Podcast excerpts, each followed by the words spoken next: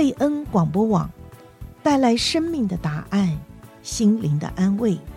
今天祝福您得到应许和医治的经文是《腓立比书》四章六节，应当一无挂虑，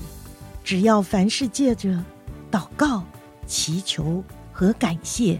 将你们所要的告诉神。腓立比书四章六节。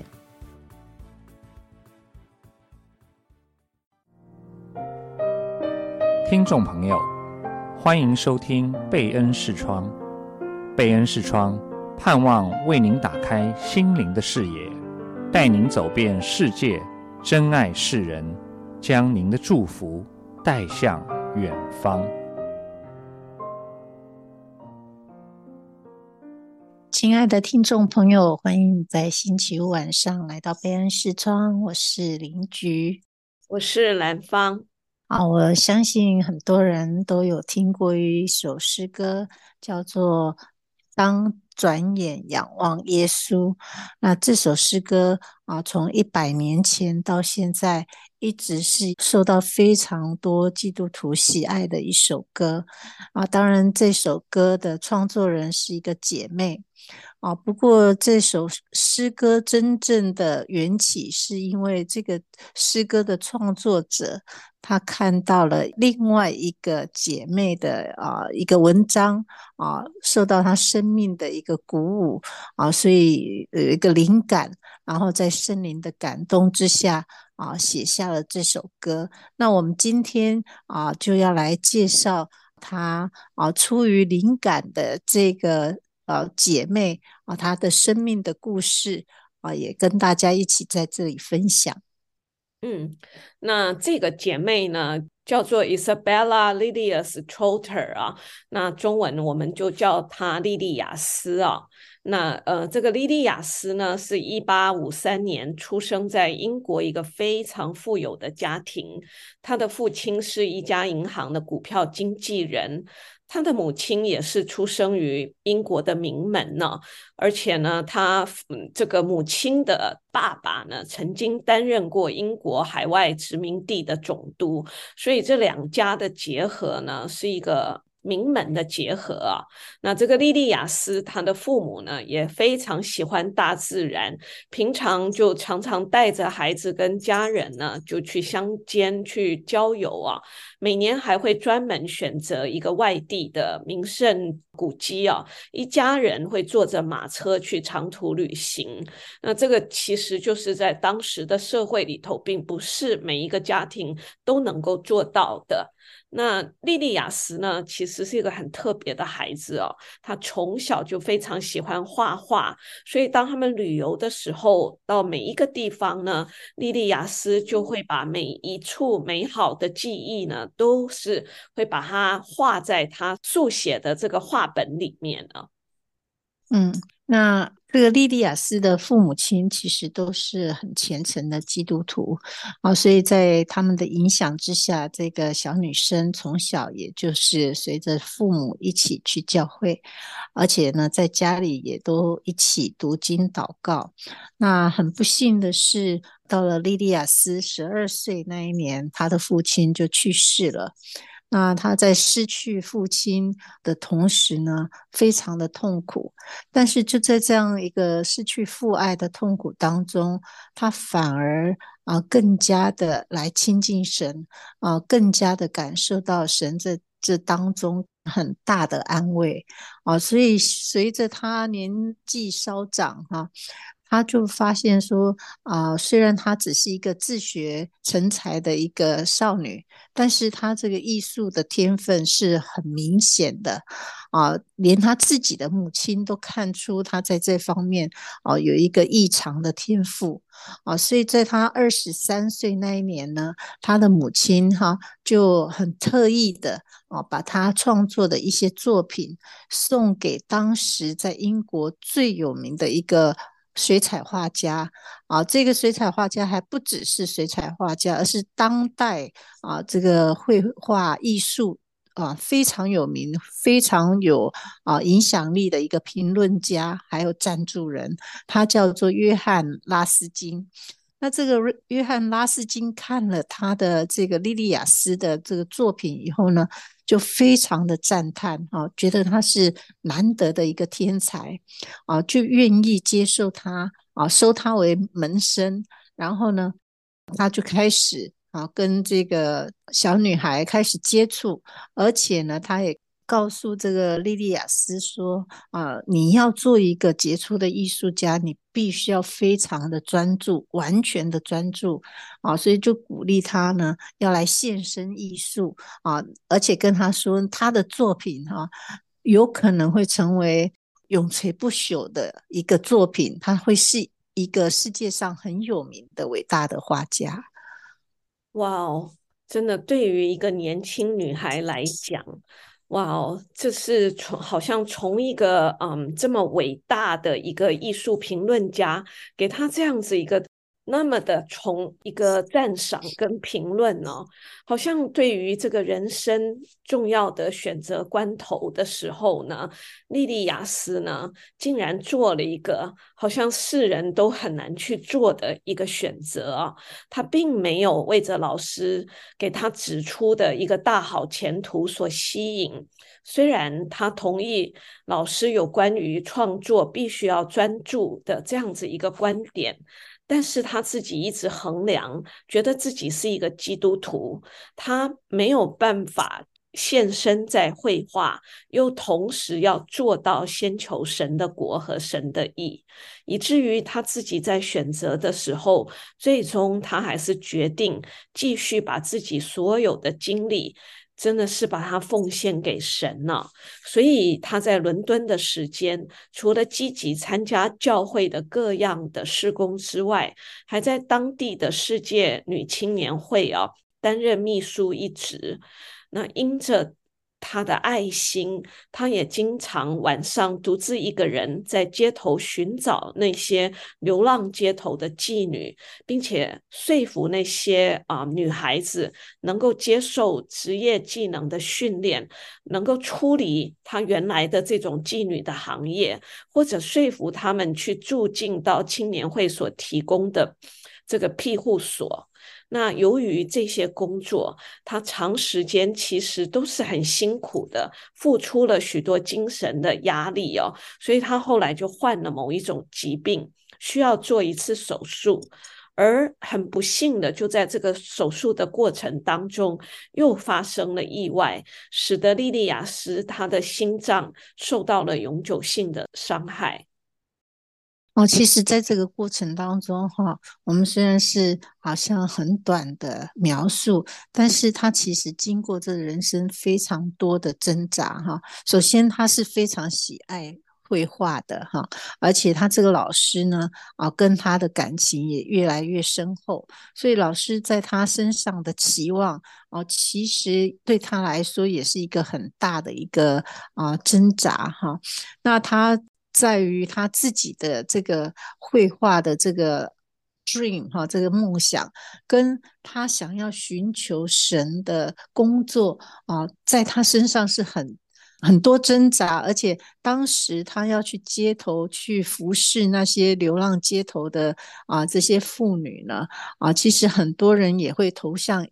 投以异样的眼光，因为他是一个啊受到高等教育，而且。出身很名门的一个女子哈，她竟然在晚上还会出去去照顾那些在啊街头的妓女啊，所以这是非常不容易，在那个时代哈，非常呃不一样的一个很先锋的一个做法跟想法。那在接下来的几年哈啊，这个莉莉亚斯她心里一直有一个声音啊。告诉，就好像催促他要去一个国家传教，而且呢，他有跟朋友提过说，无论他在哪里祷告，北非这个词常常就在他灵里面响起，好像一直有一个呼唤在他的里面。那到了一八八七年的五月，他刚好参加了一个啊，跟海外宣教有关的集会。那在会上呢，有一个是到过北非的传教士，当场就发出了呼召啊，当场问台下所有的人：你有没有听到神呼召你去北非宣教？哦，这个莉莉亚斯呢，他当场就举起手来说：我听到了啊，我听到了上帝的呼唤啊，所以呢，啊，这是刚好是在他三十四岁生日之前发生的。啊，就这样子的一次机缘呢，他就正式的提出要去阿尔及利亚宣教的申请。那刚开始呢，宣教机构呢，啊，看到他是有心脏疾病，啊，也不想啊批准。可是呢，考虑到当时呢，实在是啊没有人，而且他们这个宣教机构也需要一些家庭经济条件比较好的女宣教士。所以就额外的批准她成为宣教团队的成员。嗯，所以呢，真的是看到莉莉亚斯她所经历的这个过程是相当的不容易的。后来呢，在一八八三年三月呢，莉莉亚斯跟另外两个同样出生在啊、富贵家庭的女性，就到了北非阿尔及利亚这个地方。这三位女性呢，她们三个都不懂得阿拉伯语，也不认识当时在阿尔及利亚的任何一个当地人。那也因为他们过去是出生在名门家庭，所以他们在成长环境当中呢，家里因为都有佣人，也都没有做过家务。而就这样子的，这三个单身的女性，因着上帝的呼召，来到了这一片贫穷落后，并且以真的是穆斯林为主的一个阿拉伯国家跟城市。为了要在那里开拓针对阿拉伯妇女的宣教事工，所有的一切对于这三个女人来讲，都是要从头开始。也可以想象，会有无数个困难跟障碍正在等待着他们。那正是就是他们在这个北非阿尔及利亚的。几十年的宣教过程当中，其实展开在他们前面的生活，是一路走过许许多多的艰辛跟坎坷，包括他们在那里生活的孤独、疾病，还有许多的隔阂，甚至很多的时候。因为语言的关系，他们没有办法很好的跟当地人有交通，也就在那个逼迫的里头，其实面对的是数不清的挫折跟打击。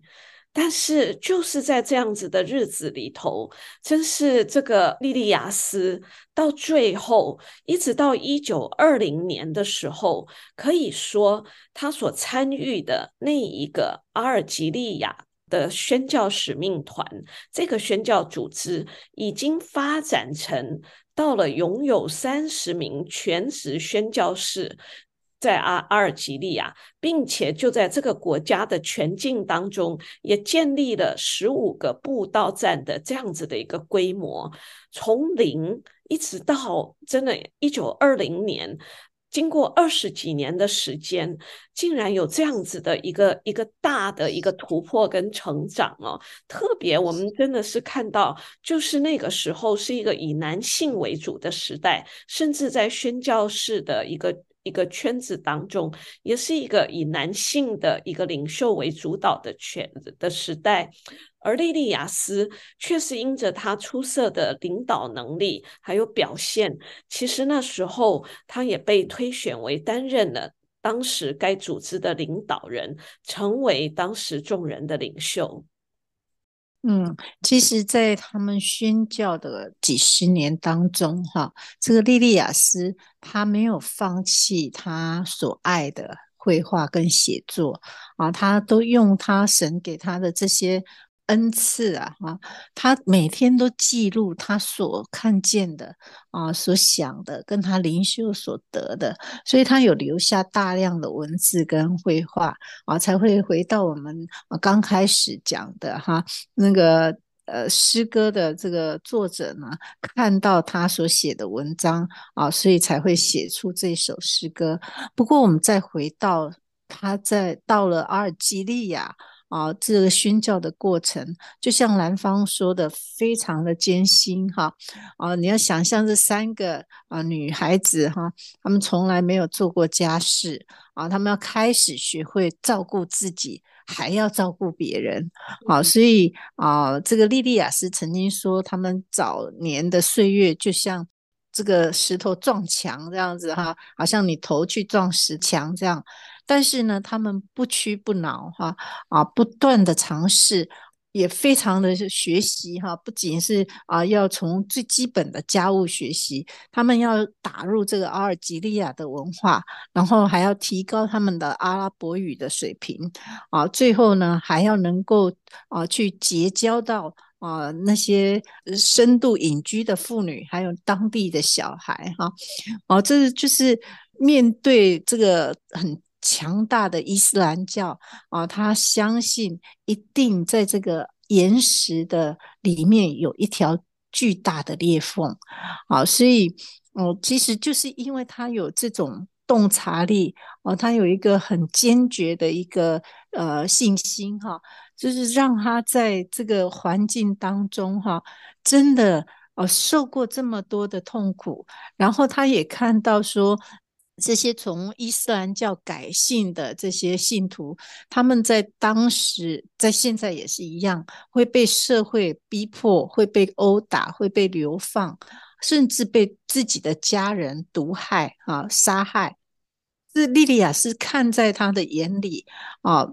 真的他。一方面也是痛苦，一方面啊，他反而因为啊这些人可以卸下重担啊死去，反而是为他们高兴。就是说，他面对的环境真的是非常的困难哈。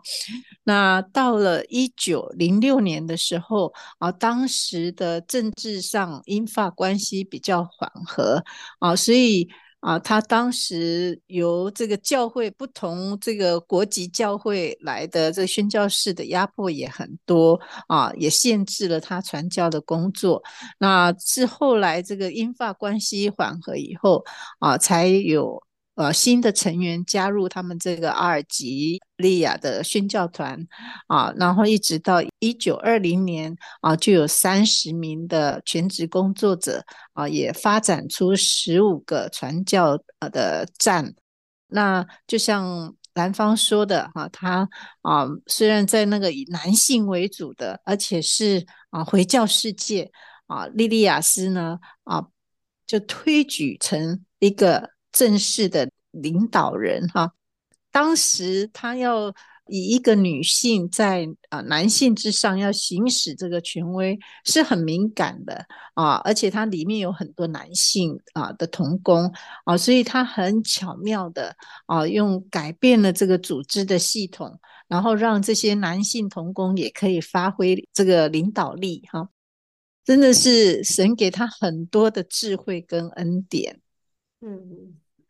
所以，其实真的是我们还想谈的，就是那个莉莉亚斯呢，她在阿尔及利亚的时间呢，她基本上她认识到一个真的要对于这个穆斯林来传福音，对于阿拉伯女性来传福音呢，他们的宣教策略必须要本土化。过去其实许多人进入到这个穆斯林的地方呢，很多时候会。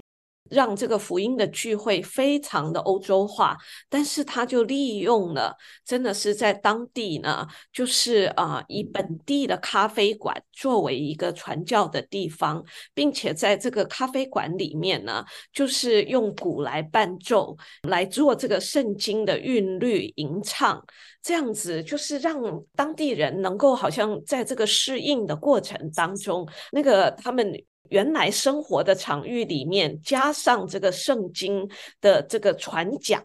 来引起当地人的注意。另外一方面呢，他也教小女孩，就是来刺绣，有一个刺绣的工艺坊啊。甚至他就是还为了当地的女性啊，那时候在阿拉伯社会里头，女性的位置是非常非常的不被看重的，但是他确实为着这个女性来开拓了一个基督徒的退休地啊，让女性可以到那个退休地去退休，甚至因着他是自己是一个会绘画的人，他也就是。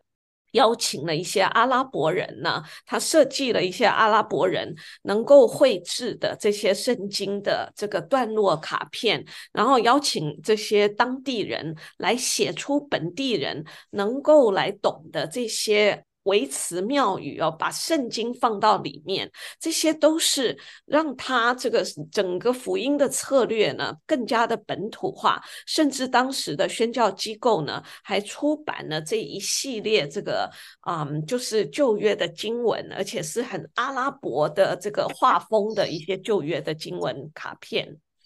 嗯，其实我们也有看到哈，莉莉亚斯呢，她不只是一个先驱哈，一个宣教的先驱啊，她还是一个多产的作家啊。她在这个宣教的过程当中，她每天都会填写一张日记页。啊，这样持续了四十年，而且呢，在他这个 journal 里面呢，他会画画，他用素描、水彩来描绘他看到的这个世界。那这些努力呢，里面呢也有产生了几本啊比较神秘花俏的散文啊，包括他写过一本叫做《十字架的预言》，还有《基督生命的预言》哈。他自己描述这个伊斯兰教，哈，就像沙丘一样的干燥，像砾石一样的坚硬，哈。那他在这个宣教的过程当中，他有碰到一些啊苏菲派神秘主义啊，这是回教里面一些比较像是林恩派比较神秘主义的啊，他们他发现他这些人其实是。啊，很渴慕要追求真理的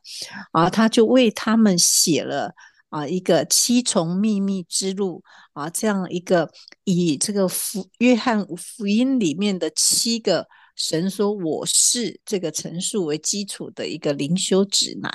所以你可以看见，其实。这个莉莉亚斯呢，他不是一个很局限于传统的呃一个人哈，他里面是有一个很自由、很开放的一个啊、思想跟灵啊，他可以从别人身上看到他们的需要，还有他们可以好像追求，好像可以福音可以进入的一个窗口啊，所以凭着好像神给他的这些。恩赐写作、绘画，哈，或者是他的这些技巧，哦，他很容易跟别人哦可以 relate 在一起，可以 connect 在一起，哈。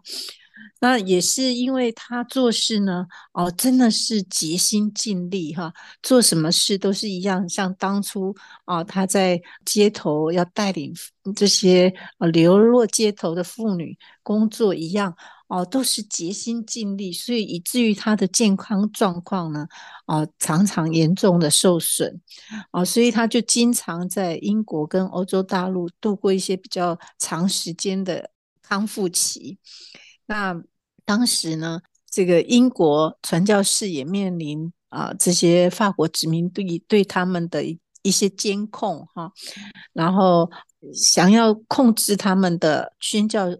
的活动啊，监视他们啊，甚至有间谍跟啊这个宪兵会跟着他们，哈、威胁他们，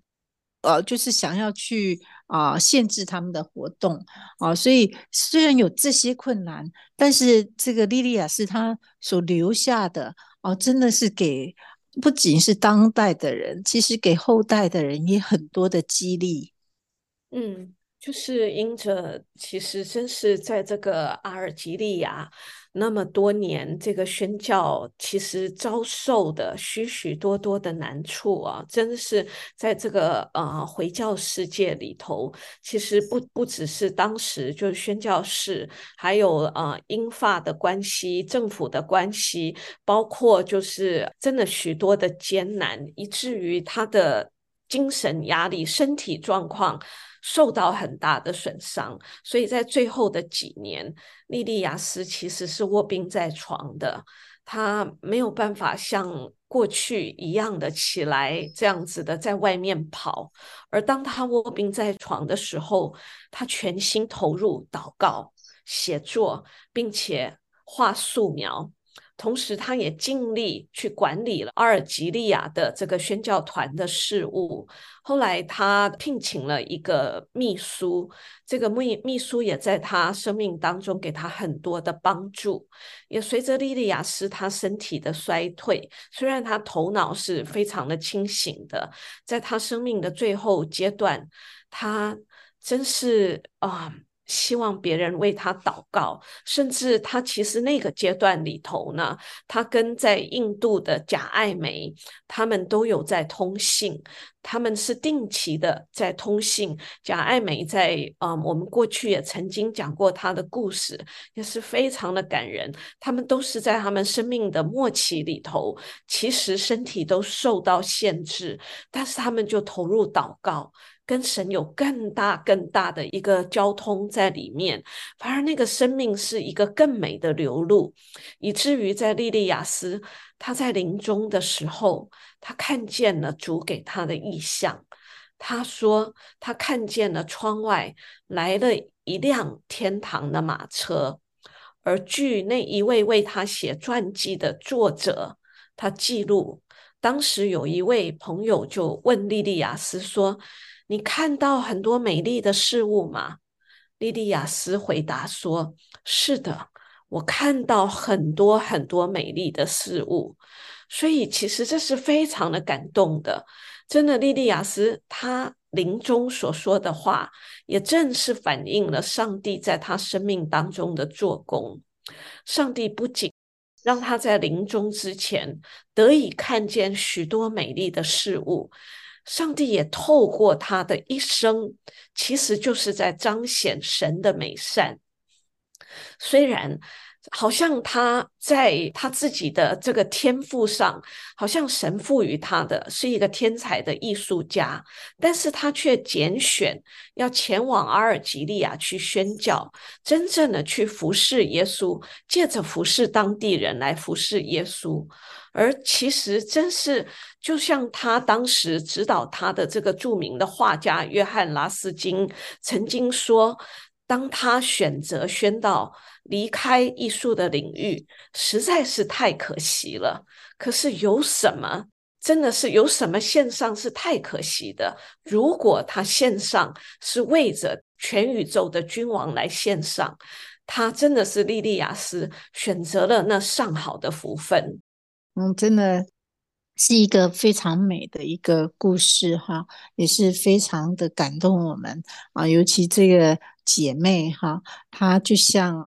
新约里面讲哈啊，当有一个女人拿着这个香膏去膏这个耶稣的时候，很多人都说太可惜了。啊，把那么昂贵的香膏啊放在这个耶稣的头上，不如去拿去周济穷人。但是耶稣却说：啊，这个女人她在我身上做的是一件美事啊！真的有很多时候不是我们来啊衡量啊什么是更值得做的，而是我们里面最看重的是什么？我们一起祷告。亲爱的主，我们感谢你，我们赞美你。今天再一次让我们来分享到这样一个故事的时候，一个姐妹的生命的时候，就我们的心再一次啊被你来充满，被你来滋润。哦、啊，实在是像啊这首诗歌说的：当我们转眼仰望你，哦、啊，我们的眼睛定睛在你的。面容上的时候，主要在你的光中，一切都显为暗淡，嗯、一切的事世上的事都显为虚空。嗯、主，我们谢谢你，实在再一次啊，让我们转眼来看见你、嗯、啊，我们真的是知道什么是我们生命中最宝贵的。哦、啊，主啊，我们心中最爱的。常常来提醒我们，让我们的眼目常常来转向你。主，我们谢谢你，我们实在看到前面有这样子的榜样在我们面前。哦，主啊，真的是帮助我们，常常的来靠近你的时候，主，我们说，真的是在你的光中，所有的事情都变为暗淡了。嗯，哦，主啊，你在我们的心里面再一次来吸引我们。再一次让我们看见，主，我们是跟随你的人，我们已经被你买赎了，我们是属于你的。啊、我们甚至不属于我们自己。哦，主啊，虽然我们可能在这世上有自己的梦想，有自己的能力，有自己的想要的东西，主啊，但是当我们一再一次来看见你的时候，主啊。我们真的是要说，那一切都不算什么。我们谢谢你，谢谢你让我们认识你，谢谢你让我们可以靠着你，我们可以放下来。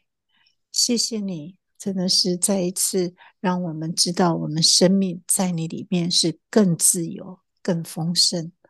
就我们感谢你，我们将感谢祷告，奉靠主耶稣基督的名，阿门，阿门。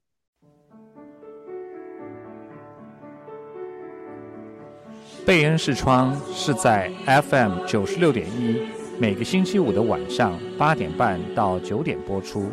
我们的联络网址是 triple w d p m radio dot org slash friday two。我们下星期五空中再会。